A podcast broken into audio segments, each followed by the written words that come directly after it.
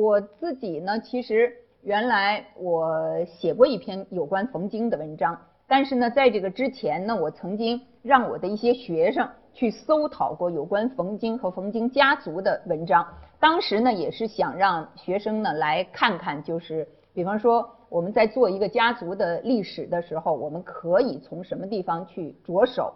那么这个我现在列出来的呢，是当时一位学生他的这个论文的这结语里边的一些部分。他就说到这个冯京啊，他母系是姓朱的，他母亲是姓朱的。他说这个冯京呢，从他的母系。这边呢注入了文人的气质，那么从他的妻系，就是他的这个太太，他的太太呢是富弼的女儿，从他的妻系那边呢因袭了政治立场。我们知道富弼相对的来说呢，他是一个嗯被认为是保守派的政治人物吧。那么冯京呢，通常也被认为是保守派的政治人物。那么在底下呢。呃，他也讲到，就是说这个冯京呢是受富弼家影响很深的，而且跟这个富弼家的这个关系呢是非常密切的。他就举了这个《宋史·富弼传》里边的这个例子，说到富弼死了以后呢，他的两个女儿和女婿和他的这些生，其实这个生指的是外孙，都和富弼家里边呢一起住，一起住。那富弼的儿子呢对他们都很不错。他用这个呢来证明，就是说冯京呢是从和富弼家的关系非常密切。那么这样呢，他肯定是受富弼家族的这样一种政治立场的影响。但是做这个结论，其实呢是有风险的。风险在什么地方呢？你首先要能够确定，就是富弼他去世的时候，他只有两个女儿。而这两个女儿里边呢，有一个就是冯京的太太。你如果不能确认这个，其实这个结论就站不住。但是当我们看到这个范纯仁他所做的复辟的形状的时候，实际上我们可以看到，复辟呢，他是四个女儿，在他死的时候还有三个女儿在世，而跟他家里边同居的，恰恰是除了冯京夫人以外的那两个女儿。另外的那两个女儿，就是这个里边说到的这个范大从和范大圭他们的这个夫人，两个是复辟的两个女儿。所以呢，有的时候我们会看到这个结论是很漂亮的。你看他从什么地方注入了文人气质，从什么地方因袭了政治立场，我们有时候都舍不得把这样的句子删掉。但是呢，这个很漂亮的结论，它并不等于是有说服力的。而这个有说服力的结论呢，实际上是要出在这个材料的比对和辩驳，材料相互之间对话的这样的一个过程中。那么，如果说到这个材料的榨干，呃，这里边呢也有一个例子，这个所谓的材料榨干是指单一的这一条材料从里面能够读出来什么。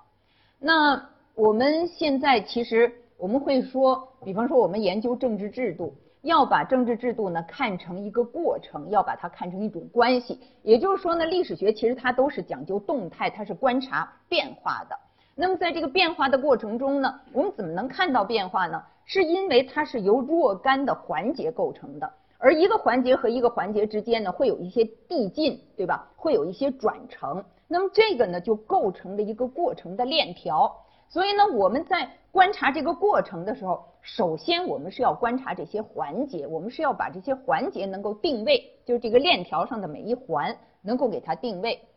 那呃，其实我们那个呃毛老师是做这个翰林学士，我们呃有一个学生，有一位博士生呢，他其实是做宋代的文书，做两制，就是我们知道宋代有。呃，内置文书、外置文书，就是以皇帝的名义颁布的这种诏敕吧。那么这样呢，就涉及到翰林学士院的问题。所以呢，在他那个论文里边呢，就引到了这样的一条材料，就是我们大家看到的这个苏易简的《续翰林志》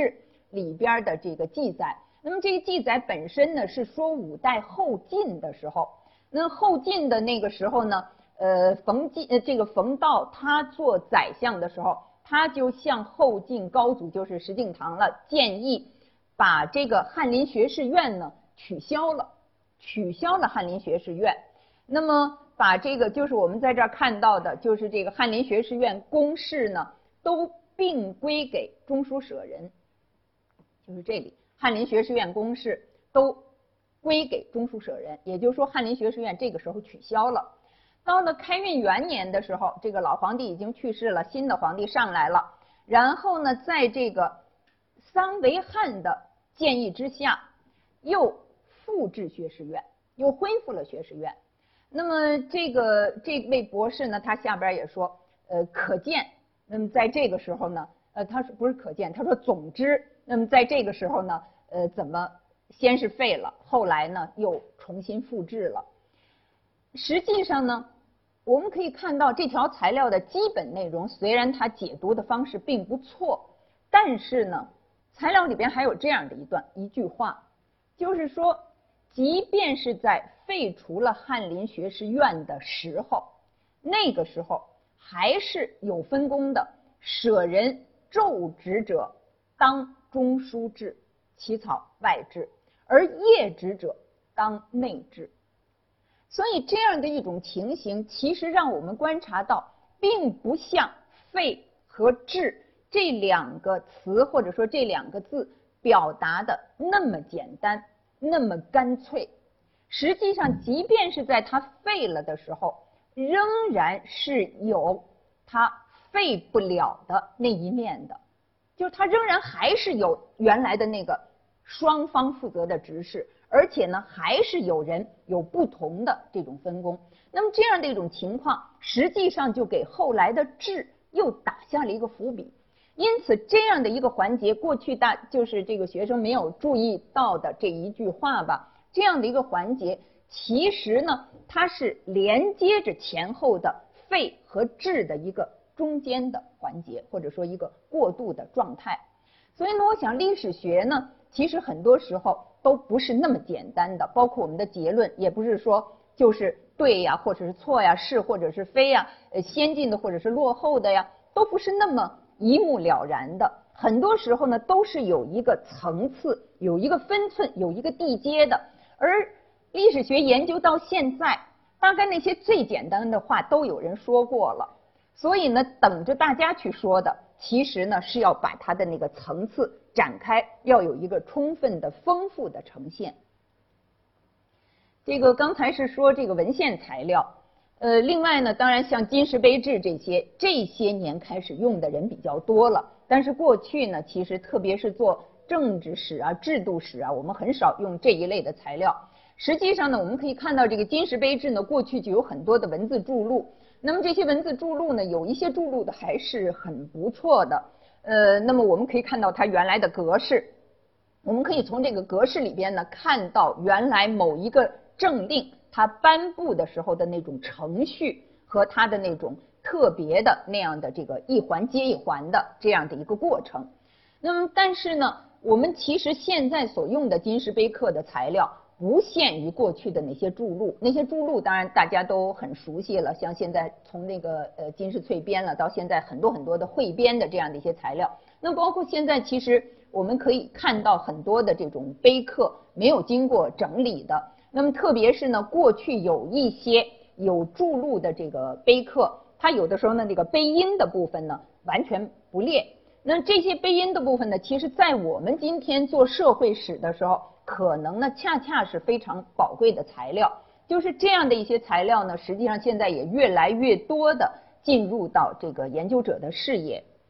还有呢，就是一些书画作品，像宋代呢的这个历史资料呢，确实现在出土的不是那么多。所以这个呃，包括这个碑刻，呃，虽然这些年，比方说地方上的这个墓志铭啊。也越来越多的这个被注意、被整理，但是总体上来说呢，不是那么多。所以呢，我想其他的一些类型的材料呢，也是值得注意的，包括书画。书画呢，我们先来说画，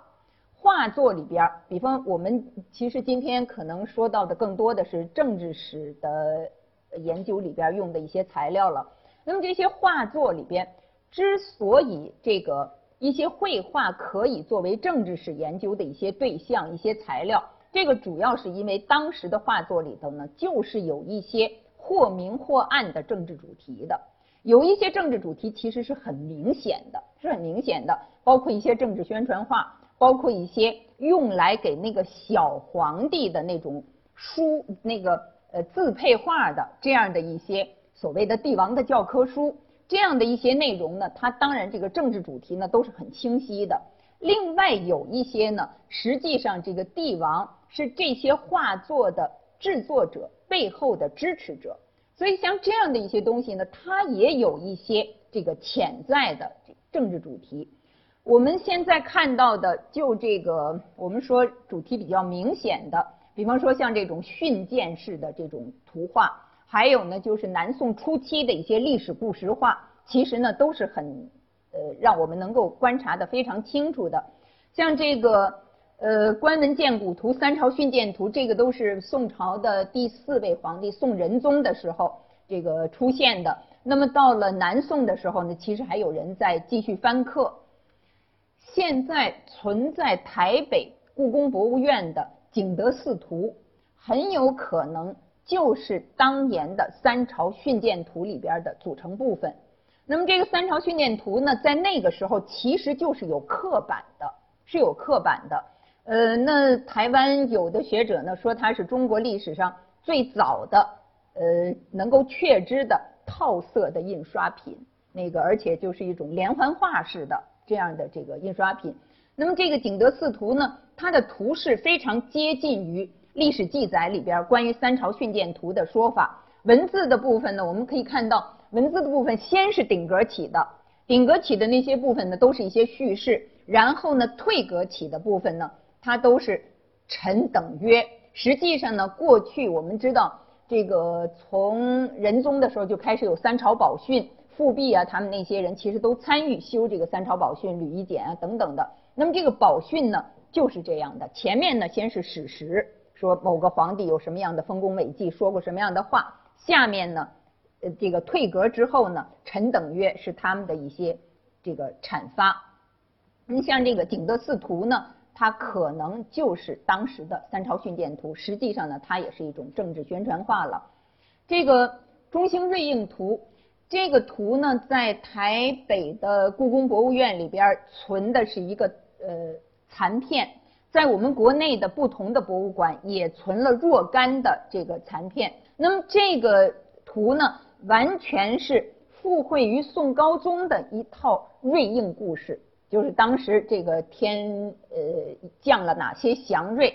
那么这个瑞应故事呢，实际上它整个的都是为了论证宋高宗，因为我们知道他做皇帝是比较特别的。如果按正常的情况下，其实轮不上他，对吧？徽宗那么多的儿子，排不上他。而他做皇帝的时候呢，其实他父亲、他哥哥都没有死，啊，金人夺走了，但是都没有死。他为什么能做这个皇帝？就是他的这种政治的合法性，呃，在什么地方？其实这个是需要反复论证，而且反复向他的臣民来宣讲的。那么这个《中兴瑞应图》里边呢，其实它是呼应了当年一个孟太后。就是以一个太后的身份，她是原来的哲宗被废了的皇后，以她的身份呢，发布了一道这个手诏吧。那么这个里边呢，就说到让这个呃高宗继位啊，他说是汉家之恶时世，以光武之中兴，献公之子九人，为重耳之上在。所以呢，最后他是说，兹乃天意，夫起人谋，这个都是天意。那么这个中兴瑞应图呢，十二幅图画。都是论证这种天意的，都是论证这种天意，天降了什么样的这种瑞应。嗯，这个呢是呃，我们说在这个政治史或者是其他的这个研究里边，其实这个画这种材料在社会史的这研究、文化史研究里边用的更多，是吧？政治史研究呢反而是用的比较少的。另外呢，就是书，书呢，其实我们指的是书法这个墨迹。那这些传世的宋代的书法作品呢，其实多半是君主啊和这些士大夫啊这些士人他们的一些手迹。那这些手迹呢，大多数其实都可以作为原始史料来利用，除非有一些，比方说他们是抄写的一些什么文字。那么这些原始史料呢，其中有一些本身它就是政治史的一些资料。像我们现在看到的这个，呃，也是藏在这个台北故宫博物院的，它是当年的宋高宗写给岳飞的呃批札，他写给岳飞的批札。那么这个高宗的这个手书呢，其实它就是现实中的政令。我们知道这个政令呢，其实很多情况下它都是以文书作为一种承载的方式的，而这些文书呢，我们现在在这种呃，比方说像宋徽要集稿啦，像呃这个长编了、宋史了等等的这些材料里边看到的，它不会保留原原本本的那个怎么样形成、怎么样搬出的这个过程，反而是这些文书。它因为是当年的实物，所以呢，我们从这个里边能够看到当时的整个的这种制度运作的程序。像这个呢，是宋代的一份外制，这个就是宰相的属官、中书舍人，包括其实有一些呃带着这个知制诰的名分的一些呃外朝的官员吧，呃他们起草的这种诏敕。那么外制呢？我们在这儿看到的这个，这是一个呃任命官员的，这个是任命什么呢？这是熙宁二年宋神宗的时候任命司马光为使馆修撰的一份告申。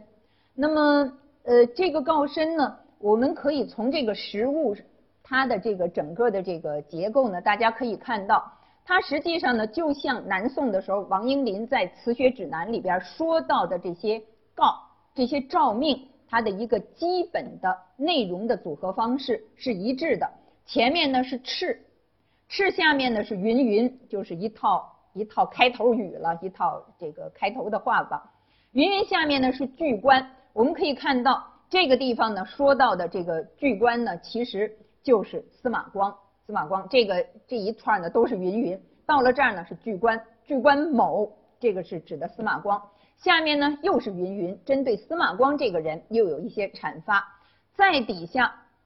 可特授某官，到了这个地方是可特授某官，所以前面的这个部分呢，其实它是一个完整的一个敕，等于是当年的一个一个告辞吧。下面的部分实际上呢，我们可以看到它是一个三省签署的格局，就是从中书怎么出来，然后到门下。怎么签署了之后呢？到尚书省，然后再搬出。所以呢，它给我们呈现出来一个三省签署的一个很清晰的一个序列。而这样的一些内容呢，我们在就是这个致辞本身，其实我们在起草致辞的士大夫的文集里是会看到的。但是这些文集里不会有后来的这个整个的这些程序，而其他的类似于像长编那种呃。著作也不会记载这些程序。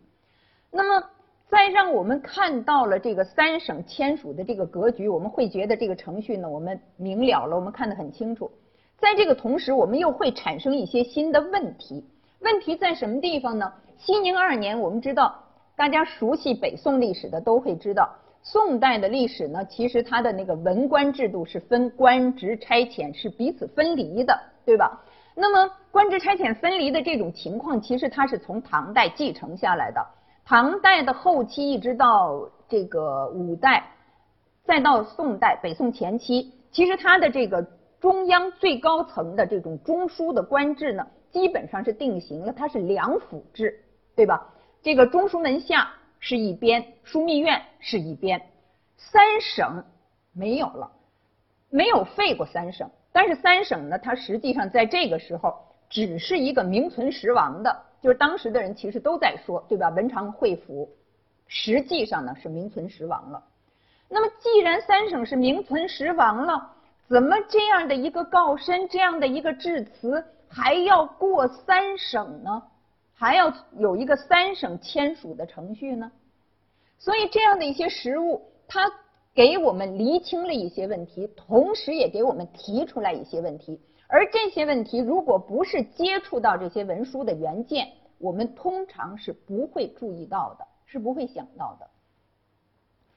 刚才我们看到的是外志，这是一篇一份内志。这个内志呢是司马光，还是司马光的？但是现在他身份不一样了，呃，